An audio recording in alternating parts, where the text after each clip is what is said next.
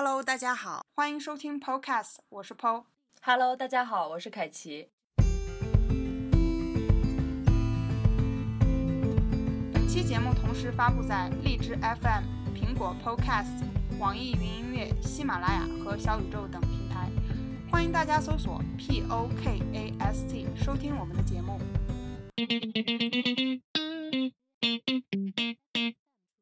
今年过年你是在哪儿过呀？我今年过年打算在家跟爸妈老老实实待着，就哪儿也不去了。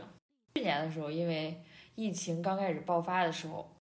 呃，才有点苗头，我就特别坚持的要打算去异异地跟爸妈一块儿去旅个游什么的。结果没想到刚到地方，才出来两次就被隔离到那儿。我们就我我爸和我妈还有我，我们三个就被隔离了一个月，我才回来。所以今年我就打算哪儿也不去，然后也没有买票呀，没有各种焦虑都没有，我就在家等过年。对，所以你呢？你今年打算怎么办呀？我现在目前还在外地出差中，所以，而且现在就是疫情又全国各地又开始有点严重了，有点各种情况了，所以我现在也是未知数，就是可能等工作结束的时候，我可能哪也去不了了，就可能跟组织过年，想不想回家过年，这是一个。还有个是家让不让你回，你允不允许你跨省跑来跑去的？你这个有没有核酸证明，能不能预约上？这还是一个问号呢。对，因为以前的话，我是在外地工作，每一年的话，我其实都有想法，就说，哎，我今年过年能不能不回去了？我想去哪玩玩，因为本身就是这几天有时间。今年的话，虽然不能够去其他外地玩，但是不回家好像成了一个理所当然的一个事情，就是大家都理解。嗯。然后可能就这段时间，就我自己跟我自己独处了，然后家里面的人也不会像以前就说，哎呀，你看你过年都不回家怎么样，就不会再有这种不论是怨言也好，不论是想让你回来的这种情感也好，今年都变得比较能够接受，也比较比较淡然，就是而且希望你能够在当地比较。在当地待着，然后保持一个比较平稳的状态，不出现什么意外。所以我觉得今年好像大家在这一年的疫情中，就心态都多多少少有一些变化吧。嗯嗯嗯，有有追求平安和稳定。其次就是我觉得我们反正从小到大，我感觉我的家庭范围也不是特别大，所以我对这个过年这个感受。不是特别的强烈，就是每一年觉得哦要过年过这么一次年，所以说今年这种情况我就还接受的挺习惯的，就觉得哦挺快的，嗯，跟自己家人待在一块儿，然后也是可以的，就是或者不回来也都是可以接受的。我我觉得我们好像八零后九零后这个家庭范围因为比较小，所以一直都有这种对节日的感受不是特别深刻的这种。普遍的一个一个一个想法，我不知道你有没有这种感觉。我能感觉到的一个就是，我们这一代人身边大部分是独生子女，本来就是一家三口，或者是加上上一代就是这样，呃，这样一个人数比较少的一个小家庭，嗯、所以我对节日的意义的那个感受，节日气氛的感受，主要是我觉得是十八岁之前。就是那个时候，爷爷奶奶、外公外婆，还有什么表哥表姐，还有就是那种大家庭的概念，大家一起跑来跑去的。然后越长大，随着老一辈的一个他他们的一个岁数的一个增长，然后，呃，然后我们这一代又大家各忙各的，而且大家都跑得比较远，工作和 学习都跑得特别远，有时候到这个时间节点，可能也不能就是赶回来，或者是有。自己已经组建家庭，对，就是再再有新的小家庭，他们可能要去去照顾，所以这个过节的人是越来越少。我小时候我还记得是一大桌子，嗯，对，哎，我记得我小时候过年的气氛还挺浓的，就是跟大家待在一块儿吃吃饭、玩一玩什么的。现在又是到处城市里都禁燃禁放了。我小时候那会儿，烟花爆对我我爸会买各式各样的什么那种，呃，我其实我不敢玩，我都是都是让表我也是表 表哥帮我放。但买很多奇奇怪怪的，什么在地上转的，什么小鸡，什么小鸟类啊，型，对，对吧那种呲花儿，对对对对对对，还有烟花那种噼里啪啦的，然后那个什么闪光棒，就手拿拿手里种然后窜，晃晃晃，对，然后对，对，好多这种。我也是我表我也是我表哥，看来这个表哥的作用在过年就一个买炮。我表哥的作用就是点火，那个以前那个集市会有那种套圈儿，我们家好像都不太多哎。我们有好多，然后我都是去套圈儿，然后就是套的什么一缸鱼，然后套个什么电视，哦，我知道小玩偶，对对对，然后还有那种鱼，你知道吧？就是小玻璃缸里面给你放两条鱼，对对对对，我知道小金鱼，对然后到了那个元宵节的时候，就会有灯饰、嗯，嗯灯展。有那个灯展，我记忆里就跟现在想起来跟做梦一样，就那个时候太小了。我我感觉灯展还挺弄得还挺大型的，对，然后那个时候灯展就是你提一个灯笼，就是你选一个好看的灯笼，你喜欢的，然后你买上，然后你当天晚上就提着，嗯跟你哥哥呀、家人啊一起，就是一群小孩儿，然后一个家长领着，然后一个人提一个喜欢的灯去看灯展，那个灯展是大嗯型的灯，你就提着你自己的小灯，然后去看大型的灯展。现在想起来，真的跟就是好像又有点模糊，记忆又有点模糊，但是又存在过这件事儿，就跟做梦一样，真的。是有的。我觉得这是我们这这一代人的一个一个一个记忆。他们我不知道他们现在在玩什么，就是我也不知道他们现在在现在的玩什么小孩玩那个英雄联盟嘛？英雄联盟，对，好吧，在那个 游戏里送装备是吧？节日装备。他们真的就是节日的时候可能组个团打个游戏似的。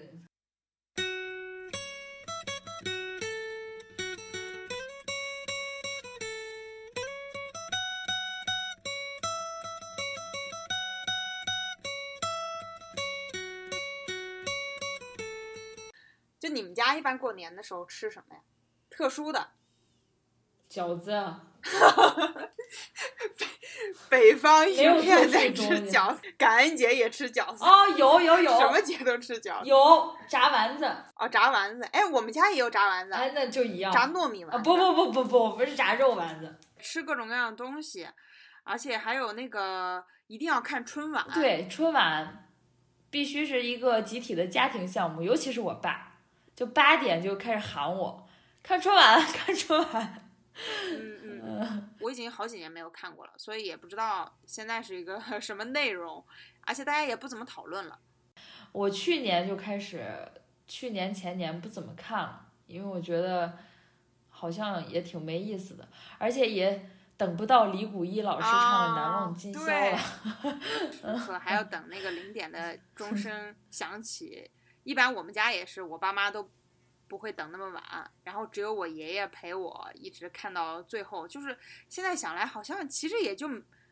其实也感觉也就是前几天的那种记忆一样，但是已经过了，其实已经过了好多年了。对，很梦幻。就是你说的时候，我脑子里还在过这个画面，因为好像过年之前七天就有一个必做事情，就是这种，它编成了一个大歌谣，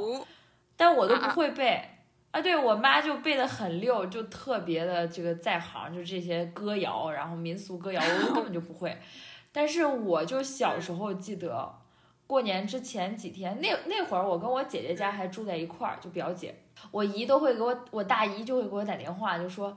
下来炸啊丸子，然后炸那个肉类的东西，就一起炸，就炸一天经食一上午。品食品储备特别足。对，那会儿因为我姨做饭特别好嗯吃，我大姨，然后我就会，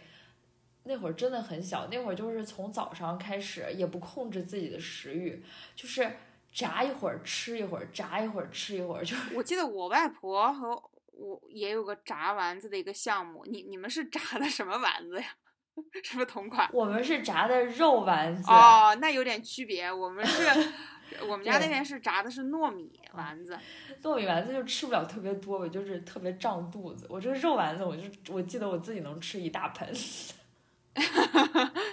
反正它也是，就是有一种大家就是呃家庭里面一起去做一个事情，做一个对对做个家庭活动，还有一些传统食品，其实好像只有我外公外婆、爷爷奶奶他们那一辈儿会做什么年糕啊什么。到我妈这一代手艺已经失传了，到我是完全没有没有做过。我这个也是完全不会，我连饺子都不会包。虽然我身为一个北方人，但我真的不会包饺子。你居然不会包饺子，我都会包饺子。我就是会把它粘起来，就是但是你下锅一煮它就开了，就是。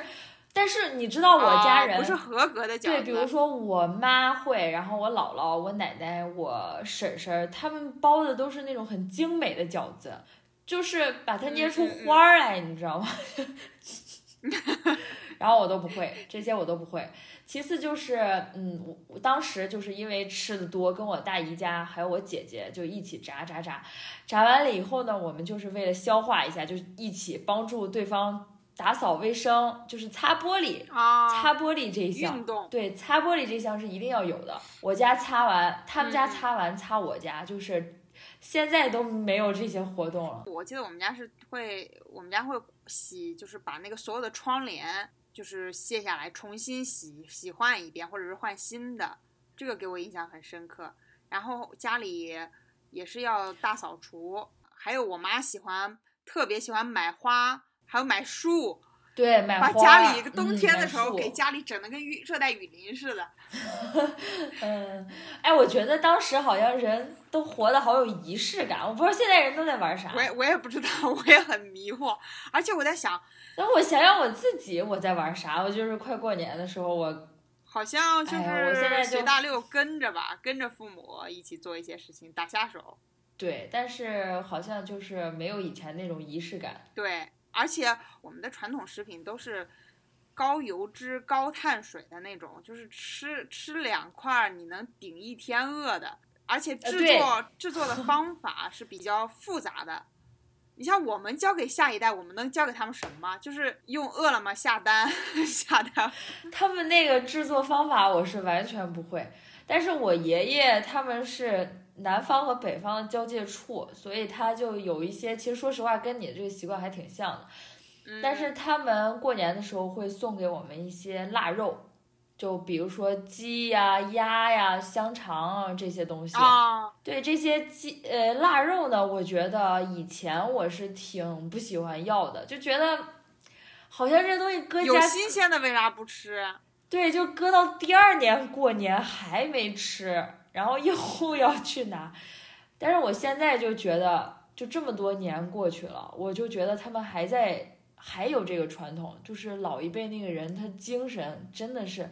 他要延续一个传统，他要一直做下去。就不是说多想吃他这个腊肉，但是他们现在给我这个东西，我可能会多多少少要一点儿拿走。我觉得他这个是是这个起源，其实是对于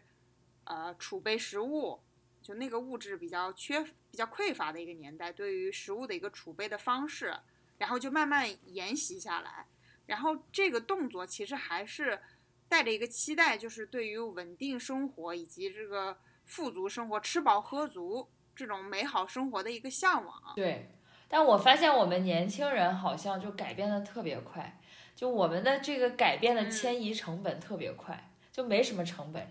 嗯，老年人好像有他们自己的这个生活理念和这个坚持。对，但是反而有些时候我们就又觉得他们落伍呀，然后怎么样呀？但其实这些传统东西我们现在都已经不会了。现在你想一下，他们就做这些事情的理由，我觉得还是要尊重，并且如果可能的话，我现在我我我我过年在家的时候，就是还跟我妈一起，有时候做做饭，我觉得挺开心的。就是这个家庭活动是是很有意义的，就是你在呃参与这些家庭活动的时候，你听上一辈或者上上一辈他们他们的一些故事，他们的一些当时是为什么要这么做，以及他们在跟上一代之间的一一个一个联系，一个情感关系，会感觉哦，这个其实就是节日团聚的意义。呃，网络这么发达，你要是说说什么一定要说什么话的话，你是什么 FaceTime，大家说两句话，其实跟当面说没有什么多大的区别。但为什么一定要见面去劳动，去参与活动，一起去呃产出一些东西，去做食品也好，或者是去呃张灯结彩的挂窗呃那个什么写对联儿，呃贴窗花，或者是这些，就这些意义到底在哪？就是对于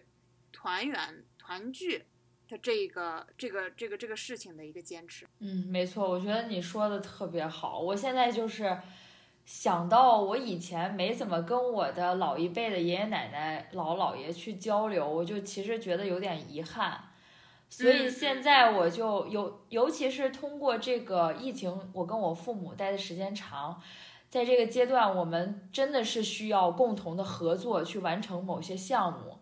这个时候其实需要我们年轻人去带动他们对现在这个社会或者说科技的一些不足、缺乏的这些知识。对，其次就是他们可以帮助我们去回归一些我们已经丢失的一些传统的一些习惯。是。然后两个之间互相合作，其实就真的是发现，就是说句有点矫情的话，生活还是很美好。我们这一代人主要是因为没有受过什么物质上的一个。困难，所以有时候反而不太懂得珍惜。我觉得父母那一辈，他们对于这个生活的一个满足感、一个幸福度，我觉得他们的标准是要低于我们的，并且他们的一些呃思考，并不说就比我们更下里巴人，或者是怎么样，并不是。哎，没错，没错。对对对，我感觉我小时候一个很深刻的一个记忆就是。就是我爸早上就是过节的时候，他早上会特别早起来去去跑步，去运动一下，然后再回来在家里大声的读诗和文章，你知道吧？就是全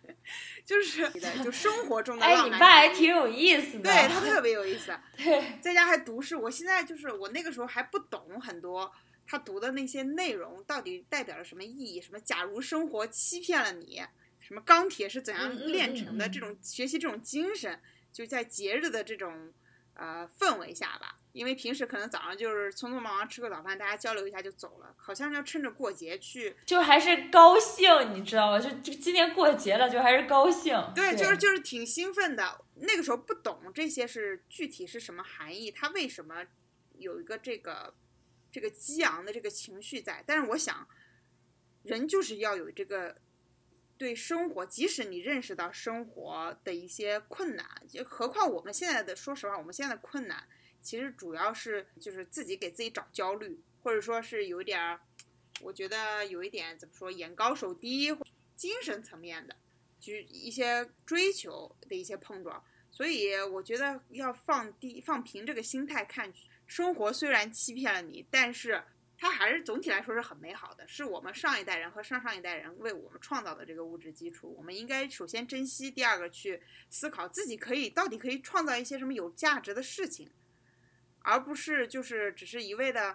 呃，抱怨老一辈的传统啊，或者是怎么样的。我觉得参与这个过程，就是参与这个过年的这个过程是蛮有意思的。这个你看，就是你的家庭给你的一种反思，对生活的一种态度，这可能就是跟家人待在一起的一种意义。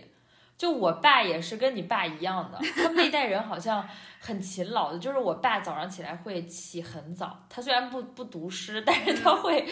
就是做很多事情，就是把这些事儿都在早上准备好，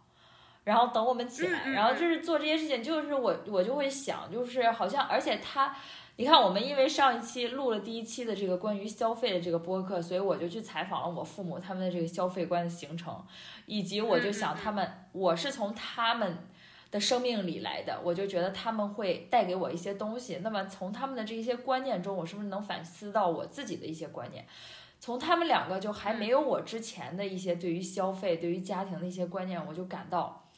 其实那个时候我爸的生活相对来说是比较困苦的。就是比我们现在难，然后我听了以后，我就觉得哇，你你那个时候好好艰好艰难呀，就是生活的还是有点拮据什么的。哎，你就发现他们那代人是想的很少的，就他们总是用积极的心态，就是我我很难，但是我没有说是，我活不下去了或者怎么没有，他就觉得我难，今天一天劳动了也是难，不劳动也是难，那我为什么不用自己的这个勤奋？和嗯努力去换取，去对，去换取今天一天的快乐呢？哎呦，我就觉得这种精神，那我就反思，就既然他是我父亲，那我身上可能也有这种东西，只不过是可能现在的社会跟当时不同，有些东你潜在的东西被压制了，你是需要通过自己的态度去把它激发出来，去做嗯更多有意义的事情。我觉得这个是在跟父母的聊天的过程中给的我一个很正向的一个反馈，很正向的一个东西。我就觉得跟他们聊过以后，我就觉得这种谈话需要多多的进行。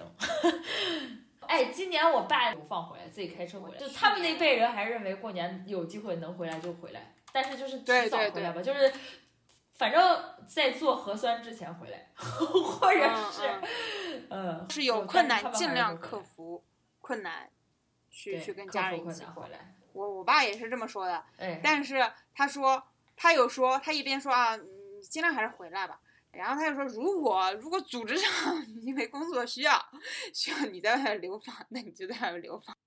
就不回来也可以。我妈也是，我妈也是。你说一方面说说对说他理解吧，但一方面我又觉得好好惨啊。哦，我觉得你这样子在武汉待，有点确实有点凄惨。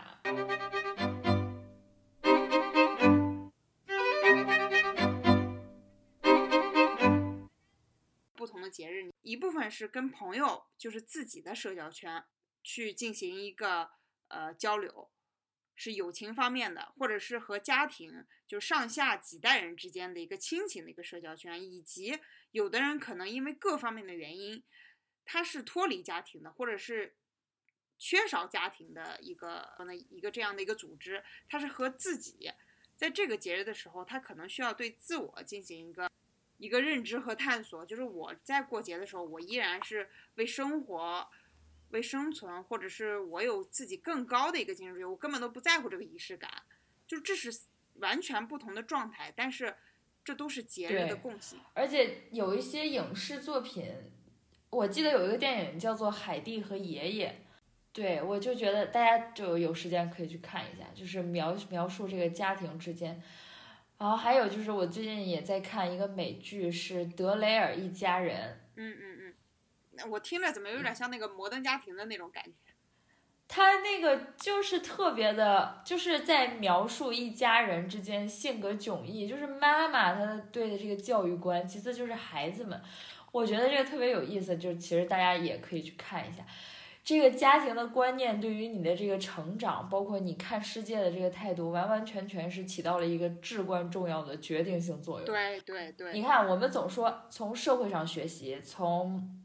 自己的经历中学习，就是可能有时候忽略了跟你同基因的这些人，他们身上的精神反而是你所拥有的。也许你可以反思自己是不是哪里没有做好，或者是比如说他们的缺点是不是你也在复制，就这是一个两面性的思考。你看我的。嗯嗯，爷爷奶奶现在就是年纪比较大了，包括姥姥姥爷，就是曾经我认识他们的时候，他们已经进入到老年状态了。那么你总是用惯性的思维就会去想，他们是一个老年人。但是后来我开始介入跟他们聊天，我就发现，因为我奶奶有时候呃现在的事情有点记不清楚了，但是当年的事情，年轻的时候记事情记得非常的清楚。嗯，还有我的姥爷。因为他们其实年轻的时候过得很精彩，过得很不同，就是在他们年轻的时候，其实老一辈的人大家都经历过这个灿烂的这个青春年对，只是形式不一样而已。在这个聊天过程中呢，就是会增加我对他们的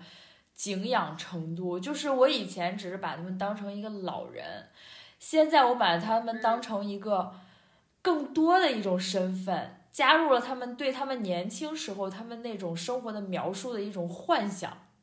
他做过一些很有趣的事情，嗯、甚至很离奇的事情。然后我的姥爷他当时经历了什么样的事情，因为会加入这种幻想，所以就真的是通过聊天会真的是后后面的感受都会不一样。在面对他们的时候，就更愿意跟他们去交流现在现代的一些事情。我以前可能。不愿意接受，也不愿意去交流，就觉得其实还是挺没意思的，跟老人就是 说我的这种事儿。对你不要把他只当做一个老年人，觉得他观念是老观念，大家都有过青春，都有过奋斗的那个过程，也都有过就是怎么说呢？不管是物质生活有什么变化，大家都有曾经有过信念感以及价值观的一个变化。就是我看我爷爷，我跟我爷爷的一些交流，我就想，我就觉得他好神奇啊！就是虽然我们是一家人，但是他有一些想法，就是他那个坚定的信念感是从哪来的？他们是怎么去，就是非常努力的去为家庭去贡献力量，有个这个有这种动力的。我们现在好像是有一种这种感官，就是我们不需要这些东西了，就是现在都是已经是物质非常丰富的金钱社会。我感觉大家可能稍微有有有一些迷失或者说迷茫吧，而且衡量别人的那个角度是通过很功利的一个去看一个人这个角度，很少。我觉得大家交谈起来很少会去思考一个很傻的，好像是很傻的问题，就是你的理想和所谓的信念是什么，而都在讨论你手头有没有拿到股票，有没有拿到什么什么年底一共多少。就是我不是说这些东西不好，这些东西是务实的东西，也是一个证明，就是能力的一个证明。但是，我就是想很疑惑的一个一点，就是我反正我爷爷他个人来说是非常置物质于身外的，并且他是也是一直过着非常自律，就哪怕一个人也是过着非常自律的一个生活，自己对于物质的要求其实是比较低的，但是他对于家庭成员的这种。这种贡献，或者说他对下一代的这个期望，非常有这个有力量的。我就想他这个动力是从哪来的？包括我之前我也在之前我们经常看《Get Ready with Me》那种，我想我很想拍给我爷爷的早上，他的一套流程，他的一个 routine。哎，我觉得你这个想法特别好，你真的可以拍一下，你真的可以拍一下。然后他对他是很有意思的，还自己每天三顿饭非常按时的去吃。然后有自己的一个饮食的一个搭配观念，就是一个人自己一个人，对啊，自己一个人啊，就是而且他已经九十多岁了嘛。哦，九十多岁。对，然后就跟他在一起的时候，我就感觉我我是好像我身体里关于他那一部分的那种精神那个精气神儿，在在觉醒在复苏，好像我们现在有一种还是有一种生活中的一些抱怨吧，或者有一些比较丧的成分是。少年不知愁滋味，为赋新词强说愁。就是你想想，呃，家里长辈去了解他的信念感，他就是有至高无上的他的一个追求。这是一个小型的一个社会调查。是的，是的，我同意。而且就是会有一些朋友吧，多多少少会可能会觉得自己的原生家庭会有一些问题，不论是谁。但实际上，实际上我说每一个人，我们每一个家庭多多少少都会有一些问题。嗯，对。但是这些问题呢，并不代表是他们的问题，也有可能是你的问题。对对，是一样的问题。所以这个时候，我们应该反反反过来去看，我们去去避免那些出问题在我们身上出问题的问题，然后我们还要去学习那些好的地方。一定会有人，一定会有人很好。所以我就觉得。家庭这个每个人性格迥异就很神奇，就可以你作为一个观察者，虽然你是家庭的一一份子，但是你也可以在节日的时候，大家都在一起的时候，你作为一个观察者，你去看，嗯嗯嗯，他们这些组合，他们这些搭配，是有原因有溯源的。二十五以后，我可能更多的过节的时候，不自觉的去当了一个观察者，就所以我对。就是通过对家庭的观察，让我觉觉得对这个社这个整个社会每一个人的组合，每个家庭组合都很有意思，非常有趣。是的，而且我觉得，尤其是跟呃长辈沟通的一个情况下，我是感觉很多年前我就感觉到了，就是你是接受教育、接受家庭教育的一个对象，你的上一代也可以成为被你教育的对象，你们是其实是互相影响的，你要去多沟通。只有沟通，让你知道对方的想法之后，然后你们才会有精神交集，然后有一些才会对互相有一个深度的了解。其实我我感觉了解长辈，或者是让长辈在了解你的一个过程，就是互相理解这个过程是非常温暖的。这你说的太对了，而且这个过程你做好了非常温暖，但在前期的话你要付出对，一定要付出努力。这个是一定是要年轻人去做的。年轻人看到了这一点，付出努力，跟你的家长多沟通。你要告诉他们，因为现在是我们在外面打拼，是我们每天都在接触新的东西。可能父母的在一个保持稳定的一个城市，他就生活了很多年了。虽然他是我们的长辈，但是在现在这个社会，可能我们获取的新知识比他们要多。所以就是你刚才说的，可能我们会互相教育，互相灌输。但有些时候比较新潮的一些观点，可能是我们说的是比较正确，相对来说比较正确，而且看法相对来说比较前沿的。所以在去年疫情的时候，我就在隔离的期间，我就觉得我们不能这样持续的浪费时间，因为不知道什么时候是一个结束。所以呢，我就在鼓励我妈学英语。哎，我也鼓励过，我也鼓励过我妈。然后呢，就其实有时候你知道，改变一个人很难的。你光鼓励他，他就没有无从下手，他不知道我该怎么办啊！我想学，我从哪里学？我怎么办？然后呢，我就现在反正都可以投屏嘛，我就把那个电子版的投在屏幕上，就每天给他讲一个小时到两个小时，剩下的时间他就拿来背单词复习。说实话，就他们也不能够学特别长的时间，这一个上午的时间其实就是很积极的过去了。嗯嗯，但是很好，这种结果这个过程当中，其实他学不学得到，我觉得是一个是一个，他可能只能学到百分之五十或者百分之六十，但是这个过程是你们彼此了解的一个过程。对，结果你知道，其实他会超出你的想象，因为你你付出努力，他能感受到，他也一定会去尽自己的能力去学习。这个疫情期间，我妈都学了大概有一两本书吧，就学的还对，还挺快。结果到今天为止，她又一直在用我推荐的那个英语软件在学习，就每天就会太棒了，太棒了！我觉得这个就是对我付出的一个很好的一个地方。他学的东西越多，你将来跟他沟通的话题，他理解你的就会越多。对，而且他自己也会。这就是因为你当时。对，就是因为当初只不过是因为我们共同打发了一下时间，找了一个积极的事情去做，然后到今天你就会增加你跟你父母之间的沟通。对，所以我就觉得这个事情我要持续做下去。我同意，我这个也是对疫情带给我的一个从来没有跟家人这样互动过的一种尝试，我觉得非常棒。太棒了，太棒了！中途回家了一趟，去跟我爸做一个读书分享，我发现。他也看了跟我相同的书哦，是吗？对我，我之前前段时间看了一本，就一本畅销书，给我印象很深刻，就是呃，Educated，就是讲一个摩门教的一个女孩，她是生长在一个就那个家庭里面，不让她去他们的小朋友去上公立学校，而是坚持自己在家教育。她父亲是不信奉任何、不相信任何呃公有体制的东西，不去不许去生病了不许去医院。受教育不许去学校，全部都自己在家家里面进行。然后在家嘛，他们都是动手自己劳动，从事体力活，或者是有的有有一个哥哥，他是非常喜欢看书，就是看在家里看书，然后自己去呃考学，又走出了他们这个大山，就是有点像中国版的大山里的孩子那种类型。然后他自己也是呃找到了自己读书的一个兴趣和方向，最后。最终他是去了，去了剑桥，嗯，受到了，就所谓的就是我们高等教育，然后并且在受过外面的这个教育之后，受过文，他学过文学，再对自己的，再反过头来对自己家庭生活的一个反思，然后就是这样的一本书，就跟我爸交流，因为他年轻的时候从事过这个教育工作，然后他就说到他对教育的理解，就是教育的意义是。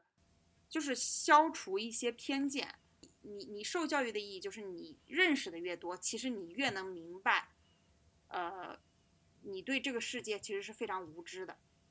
就你在学习的过程，并不是在学一个公式，或者是学一一个规律、一个条例这个东西，这个不是学习的真正意义，而是让你认识到这个世界你有很多东西是不可改变、不能认知的。就是是这样的一个概念。我当时觉得，哇塞，这个角度是一个与非合集。我这个一定要记下来。你这句话太，你爸的这句话太经典了，我这句话要记下来。我觉得就是这种感觉，所以这就是沟通的魅力。我们不仅要跟自己的家庭沟通，我们要互相跟别的家庭沟通。大家一定要多来听我们的节目，受益匪浅。对，也可以跟我们说一说，你跟就你的家庭里面发生过什么样有趣的沟通。对，节日对我让我对大家庭有一个第一个的概念的，就是《红楼梦》里面的，就是有时候看只是记得一些很零碎的片段，好多都不理解，只记得哦，刘姥姥去大观园，他们吃那个茄子很好吃，然后那个生活很精致，嗯，然后大家好像。天天就是吟诗作对，然后为一些你把扇子给撕了，他把这个什么东西给砸了这种小事情上，去去纠结。我小时候真的是看不懂，然后长 大了每 看一次，包括它里面的各个节日，什么呃春节、元宵、端午、中秋这种传统节日，他们每一次相聚，各个人物之间的交流和冲突都能看得出来。他们当时的这个社会和家庭成员关系当中的很微妙的一个很微妙的一个结构，然后他那里面还有年轻人，年轻人大家喜欢过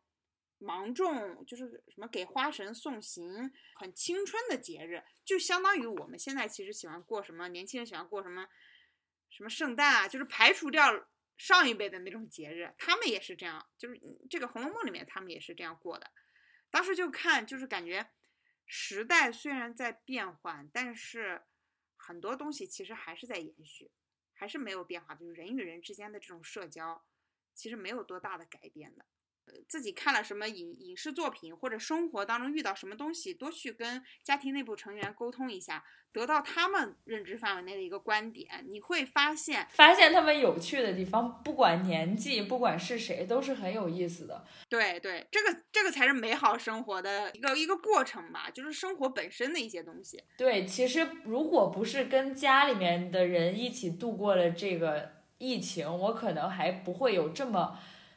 这么不同的这种反思，因为我其实家庭观念不是说是特别特别特别的粘性特别大，就是因为我很小的时候就出去上学，所以我家庭的这种粘度很低。但是因为这疫情，今年这个时间让我对家庭，包括对家里面别人这个家庭之间这个关系，有了巨大不同的想法和反思，所以我就是特别。从某种程度上，我就是非常感谢这个机会。当然了，这个疫疫情 是很糟糕的一件事，对，但是给了我这个机会，让跟家里面的人待在一起。所以我觉得，凡事，当然了，他就像你你爸说的，就很多事情是我们无法改变的，但是我们要从中去思考和做一些积极的行动。